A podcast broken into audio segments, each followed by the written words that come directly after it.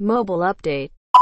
海外のモバイルアプリマーケティングの最新トレンド情報を徹底解説したり、アプリ業界にゲストをお呼びしている番組、モバイルアップデート、略してモバアップ、リプロの伊藤です。リプル稲田です。はい、えー今回のテーマなんですけれども、ちょっと Apple アーケードの話をしようかなと思ってまして、確かこれ出たのが2019年とか、もう2年ぐらい経つのかな。2019年9月なので、まあ、大体1年半ぐらい。そうだよね。はいはいはい。で、まあ、アップル結構近年の、まあ近年とこの5年ぐらいのスパンのアップデートで結構ゲームをね、あの、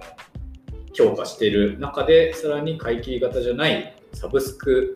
ゲーム遊び放題型っていう形で期待されてた気がするけど、あんまり使われてるのを見たことがなかったりするので、実際どうなんてところを。そうだね、まあ、ちょっとそこを皮切りに、あとまあ、アップルだと他にもちろん Apple Music とか、ITV とか、はいまあ、他のサブスクもあったりするんですけど、なんかいまいち他のその同ジャンルのトップナンバーワンと比べると、なんかいまいちな感じもしてるので、なんかその辺のこう、アップルのサブスク他もどうなんていうところを、ちょっとアーケードを皮切りに話していければなと思っております。もう一応やっていきましょう。はい、やっていきましょう。えーまず、多分普及してないよねっていう。うんそもそもアップルアーケード知らない人もいいんじゃないみたいな話そうだね、ちょっと、えーそもそも Apple アーケードなんぞやっていうところは、まあ、あのお手持ちのスマホがですね、iPhone の方はぜひ App Store に行って、アーケードのタブを見てみればと思うんですけれども、そもそもここを開くこと少なくね。出てきた瞬間に違うタブ行きますよね。そうだね。 Today とゲームと App とアーケードで。で、まあ、何かっていうと、月600円でアーケード上のゲームが遊び放題っていうような。で、サービス広告もアプリ内課金もなしで遊び放題って感じですね。そうだね。で、えータイトルとかを見ると、まあ結構本当にアクション、アドベンチャー、カジュアル、ファミリー、パズルと、まあ普通のあのゲームアプリであるようなジャンルっていうのは一通り網羅してる感じだと。うん、あと結構 IP もので言うと、うんまあ、有名なので言うと、スポンジボブとか、はいはいはい。あとソニックとか、パックマンとかまあ、結構有名なやつが多かったりはしますね。うんうんうん。ただ一方で、あんまりなんか、Apple アーケードのこのゲームやってるよっていうのを聞いたことがないなって、うんうんまあちょっと今回に関しては、この辺実際どうなんて話をちょっとやっていこうと思いますと。はい。で、そもそもこの Apple アーケードなんですけど、だいぶ開発費用自体がつぎ込まれていて、うんでですね、5億ドルが100タイトル集めるために投資されたっていうふうに。えーこれってもうタイトルのその、まあ、要は提携というか獲得の予算のために500億円、そうですそうですえー、やばっていう部分に投資されていて、うんただまあローンチからまあ1年半経過してるんですけど、うんアップルがいまだに登録数っていうのかな、うんうん。アップルアーケードアップルアーケードの登録者数も公表してないし、あしてないかつ日本だともう提供されてると思うんですけど、うん。他の市場とかだとあんままだ未提供のままみたいな感じで、うん。なんかこの状況を見る感じだと、そんなになんだろう、業績として芳しくないのかなっていうふうに思ってそいうますと。だね。はいはいはいでなんか今回に関しては、モバイルデブメモっていうブログですね、うん。が出している記事をちょっと元にいろいろ深掘っていければなと思ってるんですけども、はい。まあ、前提として普及してないよねっていう前提で、うん。なんでじゃあ普及しないのかっていうところをいろんな、えっと、要因をえー元に話していければなと思ってますと。はいで今回じゃあ普及における懸念ですね、うん。でまあ、普及してない理由の部分に関してはいくつかあるんですけども、うん。まあ、やっぱり一番大きく上がってるところで言うとコンテンツが良くないんじゃないみたいな話がやっぱ上がってたりはする。まあサブスクでねやっぱり一番重要になってくるのはコンテンツじゃないかな、はい。まあこの間なんか音楽の Spotify やりましたね。話でもしたと思うんですけど、当然ゲームでもそうですと、うんでまだまだコンテンツが不足しているそう。で不足っていうのは別にゲーム数が足りないってことじゃなくって、うん。遊びたいゲームが足りないっていうことなんですよね。多いとそうそうそう。うで実際もうすでに130超える限定コンテンツんとかシリーズ新作があるんだけども、うん。実際その解約検討してるユーザーに対してアンケートを取ると、うん。なんて言ってるかっていうとゲームが足りないって言ってるんですよ。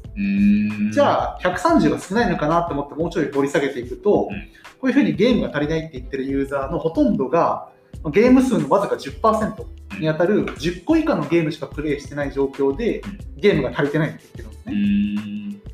でこれはまさにその遊びたいゲームが足りてないっていうふうにつながるかなと思っていて、うんうんコンテンツキングなんだけども、うん数じゃないよねって話が分かりやすいかなとは思いますね。うんうんうんなるほど。そうね。まあ実際な、なんか、パッと見、まあ僕も普段そんなにゲームやらないからなおさらなんですけど、はい確かに遊んでみたいと思うゲームが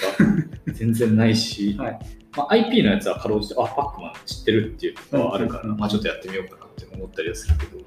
なんか明らかにそのゲームタブ側のもうバーンとランキングで出てくるようなやつだったりとか、まあ、僕でも知ってるようなこう CM ガンガン流してて、あ、これみんな面白いって言ってるねって言ってるようなアプリと比べると、まあ、正直やっぱりね、うん、弱そうだなっていう感じはしてます。そうですよね。うん。でこの辺は多分アップルのサブスク全般に言えることなんですけど、うん。加入者の満足度と継続意向っていう部分は結構アップルのサービスはうん低い傾向にあったりします。うん。まあ、今、アップル関係のサービスですね、サブスクリプションのサービスに登録しているユーザーのうちの78%がまあ今後3ヶ月以内に解約する可能性があるっていうふうに言っていて、アップルアーケードってまだ1年しか経ってないじゃないですか。ーうんなのに、もう今後3ヶ月以内にこれだけ解約するっていうふうに言ってるっていうのは、結構その、継続期間としてはかなり短いっていうふうに考えていいかなと思って。そうだね。で実際その、アップルアーケードの加入者と、あと、うんアップルアーケードのトライアル中のユーザー、はいはい。両方に対して NPS を実施しても、うんむちゃくちゃ低く出てるってことになっていて、でこれを考える上では結構このサブスクリプション型の、うんえっと、ゲームストリーミングサービスじゃなくって、うん。サブスクリプション型のビデオオンデマンド。はいはい、ネットフリとかね。うん。はいはい。とかの部分の、えっと、継続月数っていうのをベンチマークにするといいかなと思ってますと。うんうん。で今表示しているところですね、見ているグラフっていうのが、各サービス、各 SVOD サービスの、うん。えっと、アベレージのうん。サブスクリプション期間えですね。ー、これおもろい。を出しているグラフネなんットフリックスですけども、一番高いネットフリックスが大体55とかな、うん。これってデイだよね。55日マンス。マンス？え、そんなにいくの？なんで、あの解約率から割り戻してる。あ割り戻してるからいいわゆるチャーンから割り戻すやつなんで、あれですけども、まあ、にしてもやっぱ長いじゃないですか。長い。で、アマプラとかも結構長い、40何ぐらいかな。そうだね。で、ちゃんとやっていて、Hulu とかも30ぐらいまでやってる。まあ、大体なんで全部2か月2年から3年ぐらいうんが全部持つっていう計算になってるんですけども、うん。一方で Apple TV どんぐらいかっていうとん、わずかですね、これは3ヶ月ぐらいしかないかな。そうだね。めちゃめちゃ低いね。えー、だからみんな3ヶ月以内にほぼやめちゃってるってことですそうそうそうね。ちゃんやばい高いね、これ。そうで、Apple TV と比較対象になるのが、うんこの前実施開始されたディズニープラス。はいはいはい。ディズニープラスと Apple TV 両方とも2019年の11月にうん提供開始されてるんですけども、うんこの調査実施されたのが2020年9月ですね。うんの時点で、わずか1年経ってない段階で、Apple TV に関しては平均継続月数3ヶ月とかになっている一方で、ディズニーとかはまあ5ヶ月ぐらいまだ伸びてるって状況。なんかディズニープラスもっと今もう長そうだよね。今はもう加入者数もむちゃくちゃ増えていて、そうだよね。一番伸び幅で言うと高い。今一番高いですよね。で、多分ここの数値、今多分 5, 5ヶ月ぐらい点に書いてると思うんですけど、うんこの数値はもっと伸びてると思っていて、うんでこのコンテンツ、このあディズニープラスのうん躍進させてるのがやっぱりこのマンダロリアンとかの限定コンテンツだないやそうだよね。なんか最近もさ、めちゃめちゃ面白そうな、映画でやりそうなディズニープラスの。マーベルのあれですかね。そうそうそうそうそう。なんだっけ、キャプテンアメリカの続編みたいなあーそっちもありますねうんうんっていう、あともう一個多分一番有名なので言うと、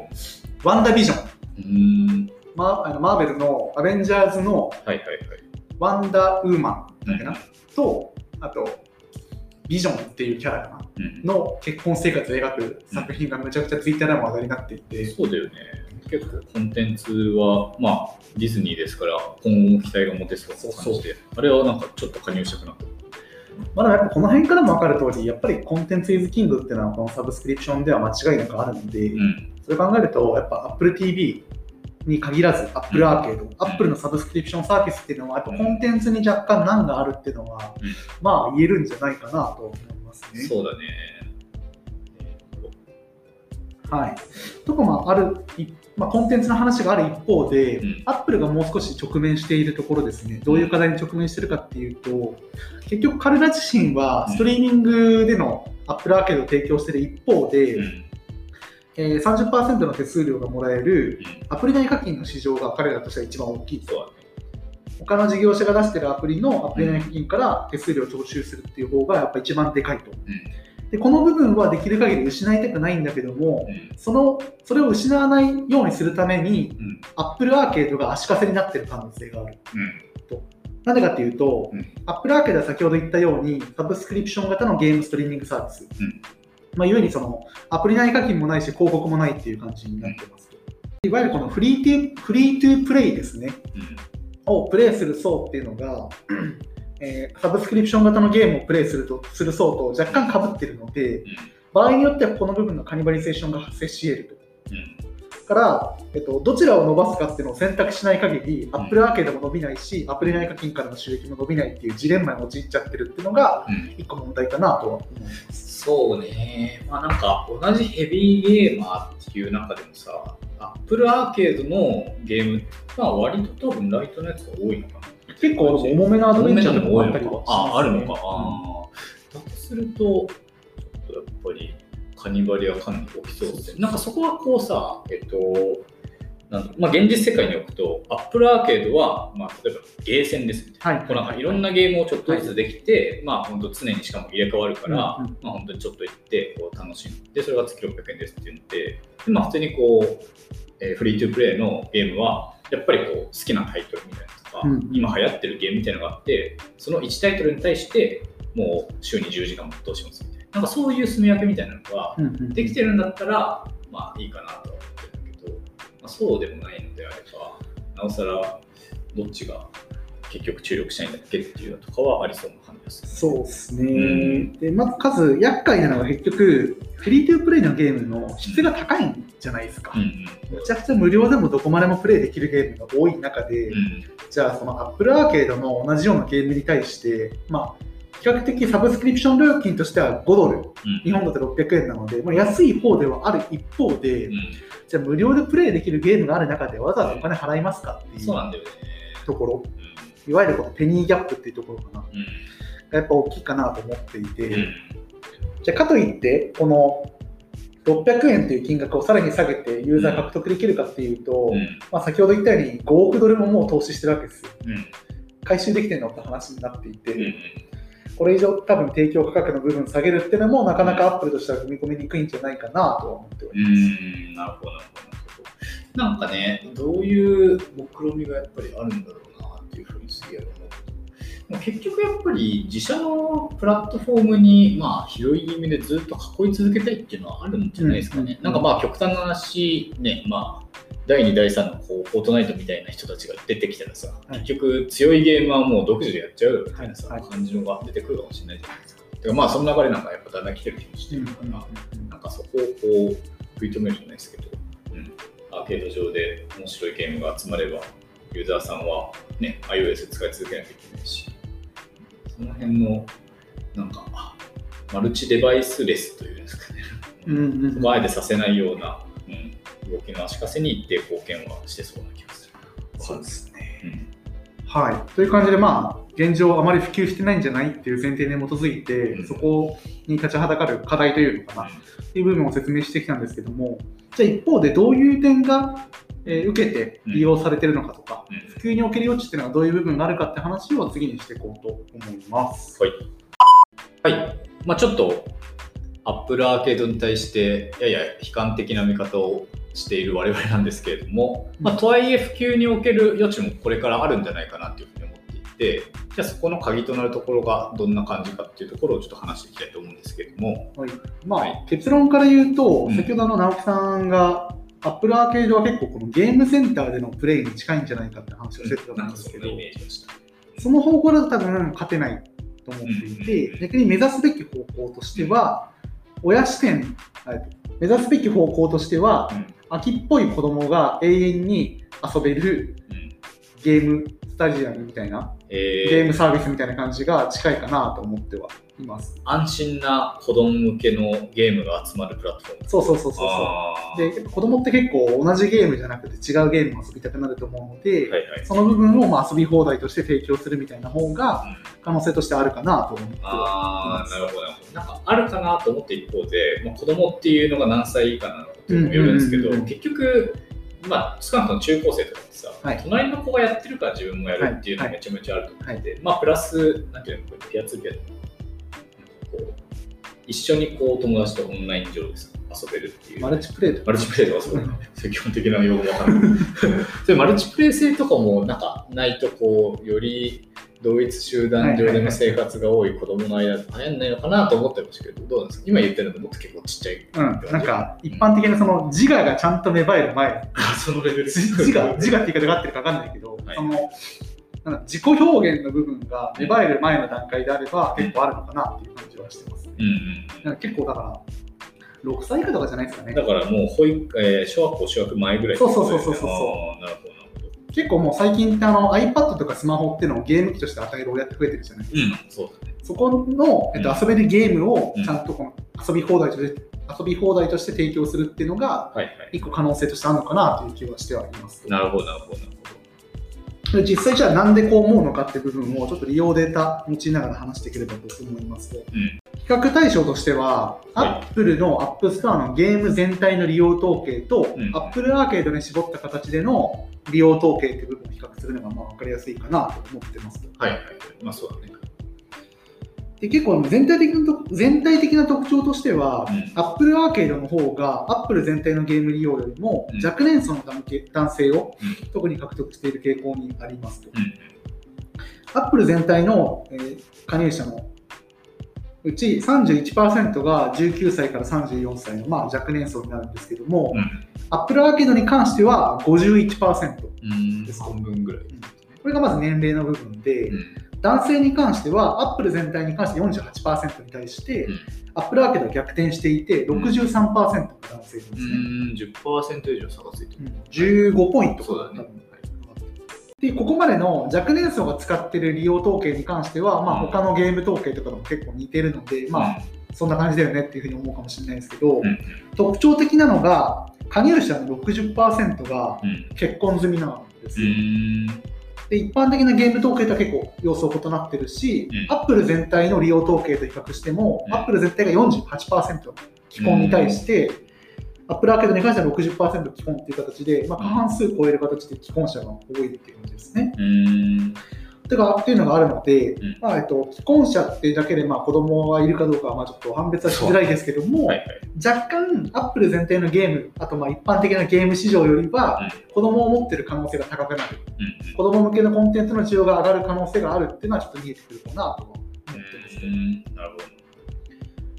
で実際子供向けのゲームっていうのは流行るのってところが、うん Apple アーケードの継続以降ですね、うん継続したいかっていうふうに調査したときに、何があれば継続したいかっていう部分ですね、を調査した結果に表れてるんですけども、うん。まあ、当然、先ほど話したように、一番高く数値が出てるのはやっぱりエクスクルーシブゲームズ、限定のゲームがあるまあ、そりゃそうだよね。出てる。はい。これは31.4%、うん。高いですね。で次いで、えーあるのが、うん。他のゲーム、うん。え1回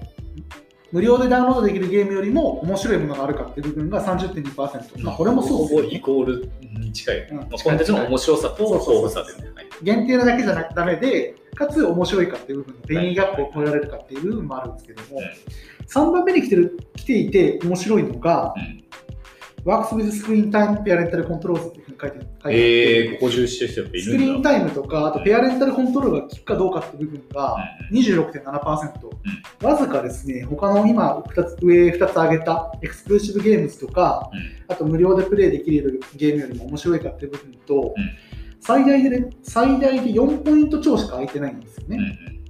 でだいぶ高い数値というのは分かっていて、ん限定ゲームとかゲームの質が上位占めてる一方で、ペアレンタルコントロール、子供向けのえー制限がちゃんとできるかっていう部分も考慮,、考慮される要素の上位にかなり食い込んでるっていうものがあるので、ここの部分の市場っていうのは結構余地があるんじゃないかなという気はしてはいますね。なるほど。えー、確かにこれを見ると割とその安全に遊んでもらいたい親っていうニーズがありえなくもない気がしてきた。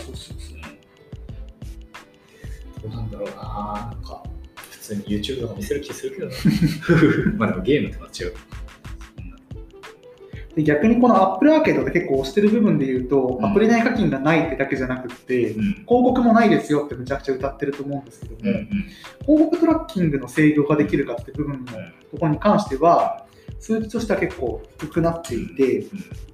18.6%かな。うんだいぶ少ない。19.2%が広告がない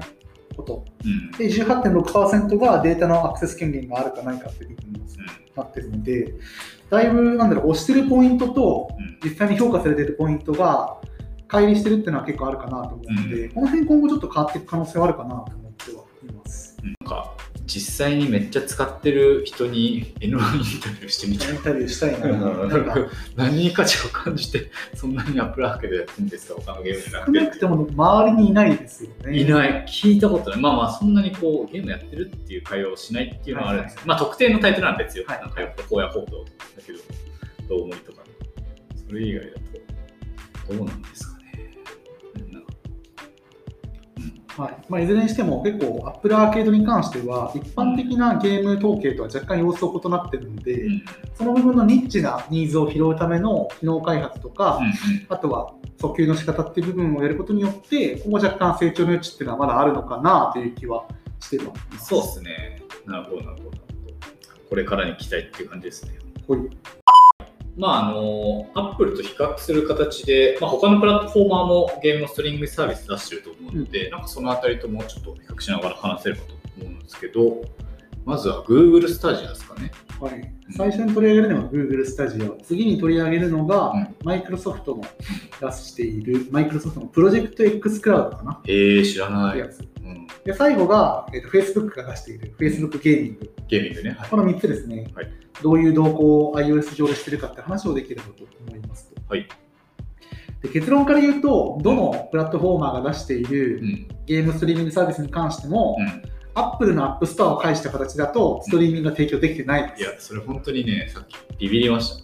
嘘だと思って、iOS 版と Android 版でそれぞれ Facebook ゲーミングっていうアプリをダウンロードしてみたんですけど、iOS 版はゲームアプリじゃなくて、ゲーム実況動画を見るアプリでした。うんただのライブ動画の配信動を画アプリだった。ビビった。まあ、う全部制御されていますと。でそれぞれどんな感じで制御されているかの話をできればと思うんですけども、うん。まずその最初に簡単にですね、Apple がどういう点をこの他のプラットフォーマーが出しているはいはい。ストリーミングサービスを禁止している理由になっているのか、うん何が根拠になっているのかって話で言うと、うん。Apple の利用規約がここにやっぱ関係していますと。うん。どういう規約かっていうと、えっとストリーミングアプリ自体リリースしてもいいんだけども、うん。その中で個別のアプリをプレイさせるためには、アプリとしてストアに登録をして、うん。詳細ページを持ってダウンロードさせなきゃいけないっていう仕様なんですね。うん。だからこういう Google スタジオとか Facebook ゲーミングとか、あとマイクロソフトの、えっとプロジェクト X クラウドに関しては、アプリ、この Google スタジオとかのうん。ストリーミングアプリをハブにして、クラウド上から持ってくるっていう形式なので、アウトっていうふうに言ってはいはいるんでまあ、これは確かに、まあ、その通りだよななとは思いつつ、うん Apple も一応この Apple アーケードに関しては、Apple アーケードっていうゲームを持つんじゃなくって、うん。各アプリをダウンロードする仕様になってるので、まあ、文句は言えないかなとは思うんですけども、うん。まずこういう規約があるのをまずご理解いただきたいですと。うん。で具体的に Google スタジオはどういうふうにしたかっていうと、結局もうアプリとして出すのを諦めました。いや、そうだよね。絶対そうなるよね。結局 PWA、プログレッシブウェブアプリケーションとして出すっていうふうにして、うんもうアプリとして出すのを諦めたという形になっていますと。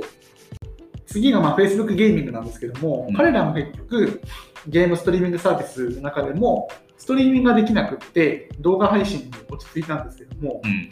結構これはわちゃわちゃしていて、何ヶ月間もこの審査通らなかったんですよ。で最終的に審査通ったんですけど、えっと、コミュニティ機能っていうのは残して、うん逆にこの Facebook ゲーミングっていう名前なのに、うん。肝心のゲーム機能自体は App Store 上から全部削除っていうふうにしていますと。うん。で結構面白かったのが、この Facebook が声明出した時のスクリーンショットが面白かったんですけども、Facebook ゲーミングのスクリーンショットですね、App Store のスクリーンショットを3枚並べているんですけども、左から順番に Discover、Connect、Play っていうふうに書いてるんですけども、うん。Discover と Connect に関してはまあ、そのまま。残してるんですけども、最後の Play に関しては大きくバッテンの印がスクリーンショットに付けられていて。まあ、そこまではまだいいじゃないですか。提供してないですよっていうふうに分かるからいいんですけど、一番面白いのが、右下にキャプションでちっちゃく、エリテッドの iPhone って書いてあって、iPhone によって編集って書いてあって、むちゃくちゃ怒ってるなって感じなんですけど、なんならセンサー iPhone によって検閲ぐらい欠かせなかったぐらい。いや、そう。そうだね。なんか本当にさ、今2つ Android と iPhone で Facebook ゲーミング並べてるんですけど、はい確かにどこを探しても同じ数読っていうめっちゃ簡単なゲームやろうとしてるのにない。ないですよね。ない。できない。タタブの数が多分違う違う違う。サブの数のそもそもゲームをプレイするっていうタブがないね。そうですよね。うん、ない。完全に Facebook ゲーミングの iPhone 版、iOS 版に関しては、ライブ配信動画を見る、あとその配信者とつながるっていうところだけにフォそうだーカスしたね。ものになっている感じですね。うん。いや、これは恐ろしいですね。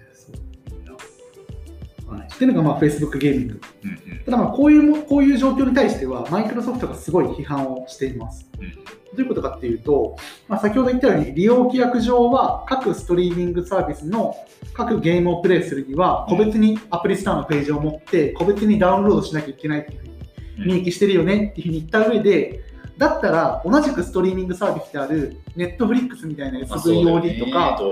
Spotify とかの音楽配信サービスも審査されるされるべきじゃないっていうふうに言っていて、そうだね。まあ確かにそうだなっていうのはあるんですよね。うん。ただ、まあ、絶対アップルとしてはこの辺は譲らないと思っています。んまあ、理由としては当たり前なんですけども、アプリ内課金手数料が徴収できなくなるから。そうですね。だし、今パッと出てこないけど、ゲームがダメなら音楽、動画も一律ダメにしたいけど、ここまでしない理由は何だろうやっぱゲームを、まあゲームの課金がやっぱりでかいからってうん、感じなん圧倒的にやっぱりゲーム課金がでかい。そうだよ。ね。確か、まだこう、アプリのストアの収益って、非ゲームより全然ゲームの方がでかいの。多いです多いですはい、という感じで、まあ、まだまだプラットフォームとアップルの間のこういったクラウドゲームストリーミングサービスに対する構想っていうのは続きそうかなとは思うんですけども、一旦こちらがですね、最新の情報になってます。まあ、今ちょっとあのゲームが中心の話から動画とか音楽の話にもちょっと派生したんですけど結構アップルって提供しているサブスクをバンドルしてなんかまとめて買えますっていうサービスも提供し始めたんですよね。去年の WWDC2020 で、まあ、結構目玉として発表されたのが。アップルのサービスをまとめたサブスクリプションパッケージであるはい Apple One っていう、バンドルですね。全然知らなかった。いや、知らなかった。目玉だったっけ結構目玉で、まあえー目玉の中でも一番この注目されたのが Apple Fitness ああ、はいはいはい。が新しく出るよってことで、それに合わせてバンドル化っていうのが発表されたんですけど、はいはい、実際入ってる人いいのかな？え聞いたことない、マジで。アップル信者の人ですらあんまり聞いたことないです。まあ、どういうバンドルかっていうと、うん3つのプランが存在しまして、はい1つ目がインディビジュアル、個人向けのプランでして、うん2つ目がファミリうんー、家族向けですね。うんで、最後がプレミア。ファミリープランの中にさらにバンドルが追加されてるってことですね。うんでどういう内容が入ってるかっていうと、うんまずインディビジュアルに関しては、Apple Music、はい。Apple TV、はい。Apple Arcade、はいあと iCloud の 50GB のストレーはい。ジですね、ストレージ無料分ね。っていう風に感じになっていて、うん。で、ファミリーに関しては、うん。えー iCloud のストレージが増えるだけうん。ですね。50GB から 200GB に増えるだけ。はいはい。で、プレミアムが若干、えー入ってるバンドルが変わっていて、うん。iCloud が 2TB に変わるだけじゃなくって、うん。Apple News とはい Apple Fitness、この2つがバンドルとして追加されるっていう感じですね。なるほどな。でもそれで値段が倍になってるんですよね。それぞれですね、インディビジュアルがマンスリーで14.95ドルなんで、まあ、大体1600円ぐらいで、ファミリーが19.95、まあ、大体2000円ぐらい。はい。はいで、最後、プレミアムが、えー、と29.95、3000円ぐらいかな、そうですね。のプランになってます。まあ、なかなか高いですよね。そうですね。だし、まあ、アマゾンもさ、アマゾンミュージックとかってそんなに、まあ、他のストリーミングサービスと比べてお世辞にもまあ、バラエティ高いとか、使いやすいとは思っていないですけど、それでも、まあ、アマゾンミュージックある、アマゾンプライムある、まあ、ゲームはないか。けど、まあ、それ以外もめちゃめちゃサービスっていうか、まあ、ね、がある中で、えー500円かなんかかつ、そのインディビジュアルの付加価値になってると思われるのが、Apple Arcade というふうに置いてるけど、果たしてそれ付加価値かみたいな話を今日の話しながらそうだよね。だからこれ個別で契約するよりもまとめて契約したら、えーままとめて契約すると、Apple Music が大体1000円ぐらいで、うん Apple TV も1000円ぐらいかな。はい。で、アーケードが600円なんで、はい1600円ぐらいなんで、まあ大体半額ぐらいかな。うん、にはなるただまあ、別に Apple Arcade いらなくねっていう。そうっすね。し、まあ、他のところもそうだし、なんかさ、アップル信者って言われてる人たちもさ、アップルのこのソフトウェア側っていうかさ、サービス側の熱狂的なファンって人のいなくねっていう。そうですね。あくまで彼らって多分デザインとか端末に対して好きっていう感じはあるけど、そうっすよね。サブスクリプションのこのサービス？うん。に対してどれだけ価値を感じてるのかって結構不可思いや、不思議では本当にそう思っていて、前まあ、Spotify 界でも話したと思うんですけど、やっぱり Apple Music と比べると Spotify の方がいいなっていうのは、まあ、はい市場のシェアも証明してるし、実際そうだと思ってます。あと、Apple TV プラスに至っては、マジで加入してると聞いたことない。何が番組としてあるのかすら分かってないっていう感じです。今このスクショとか見ると、うん。メインコンテンツっていうのかなうん。サムネになってるのがトム・ハンクスかなトム・ハンクスのおーはいはいはい。グレイハウンドうん。あ、名前は聞いたことある。うん。なんか、タイトルは聞いたことに対してある。うん。Amazon プライムのヘッダー？サムネ、ドキュメンタルああ、はいはい。鬼滅の刃、はいはいはい。強い強い。ポケモンかはいはいはいはい。強いですよねまあそうなるよね。だし、まあネットフリックスに至っては言わずもがなっていうところだと思うんですけど、そうですよね、んなんかそこの部分の認知度がやっぱ低いかな明らかにコンテンツ力弱い。っていうふうにすごい思ってるし、まあアーケードは今まで話した通りでしょう。なんか、頑張ってサブスク伸ばしたいっていうのはでもあるんですかね。実際このハードウェアとソフトウェアの観点で言うと2019年末ぐらいから、うんハードウェアの求人よりもソフトウェアの求人の方が上がってるんですえー、そうなの。のがあったりするので逆転してたりするのはあるので、まあ、やっぱりこの辺のサービス事業の方をちゃんと伸ばしていきたいっていう思いははあるでしょうね。うねうんうんうん、そうだよね。私もうね、端末がかなり、まあ、iPhone もちろんかっこいいけど、ピクセルとか相当良くなってきてるし、今使ってる。ねまあ、あと、あれですね、中国のメーカーが結構強くなってるので、そうそうそうそう。使ろう悪かろうじゃなくなってる。そうです。でも端末シェアっていうのもどんどん上がっていて、飽和してる状況なので、まあ、結局何年も前から言われてますけど、アップルとしてはソフトウェアの方に、サービス事業の方に行かないとまあ勝てないって分かってると思うんですけど、うん。まあ、かといってじゃあ別にこのアップルワンが強みになるかっていうと、そうっすね。なんか、なんかなんだろうな、持ってるサービス全部詰め込みましたみたいな感じで、あんまシナジーがないサービスな感じがするんですよね。まあそうまあ、ただシナジーがないのは Amazon とか、まあ、他の多分全部バンドル系も同じっちゃ同じだから、あーまあ、そこエンタメっていうとこしかないか。うんまあでも単純に一個一個のサブスクサービスに対する魅力がまあ欠けてるというか、だって全部さ、業界さ、まあ Apple Music が唯一多分トップ2ぐらいとして、はい TV とあ、まあ、アーケードは比べ物はないと思うんですけど、TV とかに関しては、まあさっきのデータから見る限り、ドベでしょ。はいいやー、誰が加入してるんだろう。なんかこれも本当に、アップル信者で俺はインディビジュアルもう継続1年ですみたいなやつちょっと聞いてみたいですね。わかるインディビジュアルで契約します？いや、しミュージックと TV とアーケードですまだプレミアならわかるけど、アップルニュースとアップルフィットネス入って、まあ、3000円で5人まで一緒に使えるならみたいなぐらいじゃないかな。でもやっぱ使うイメージは湧かない。そうですね、つかめちゃったないっていう感じ。まあなんかでも、うん、今後どういうところに行っていきたいかっていうのは、まあすごい、うん、見ものだなと思うし、なんか結局、アップルって、まあサービスを強化したいっていう目論みはずっと思ってはいると思うんですけど、やっぱりもうアイデンティティ的に常にこう、その時代時代デファクトになってる、まあ、デバイスの圧倒的高機能高製品でシェアナンバーワンのプロダクトを作るっていうところがもう至上命題になってるんじゃないかなと思ってるんですよね。まあ要はスマホっていう市場を作ったのは、まあ作ったのはブラックベリーとかかもしれないですけど、だし、まあその後 iPad っていうタブレットもそうだし、まあウォッチもそうじゃないですか。ウォッチはちょっとシェアナンバーワンか知らないけど。だから、まあ仮に次に、まあ、本当にあの AR グラスみたいなはいのが来るとして、なんかそういうのを出すとか、まああと最近だと、なんだっけあれね、AirPods はいとかもね、こんなにみんな使ってるんだって感じになってるから、結局なんかサービス行きたいとは思いつつも、プロダクトの会社なんじゃないかなとは思いますけどね。そうですね。うんまあ、なんか保持してるこのエコシステムを利活用するっていう動きはどんどん強化されてると思っていて、うん。それが特に見えるのが今回のこの IDFA の規制は結構あるかなと思っていますと。うんうん。彼らが結局推進しているのが、自社の広告の売り上げを上げるためのことを結構やっているかなはいはい、そうですね。そうですね。まあ、Apple Search が筆頭かなと思うんですけども、うん。今までこの Apple Search って、App Store 内の検索広告でしかなかったんですけども、うんうん。これを結構拡大してます、面として最近。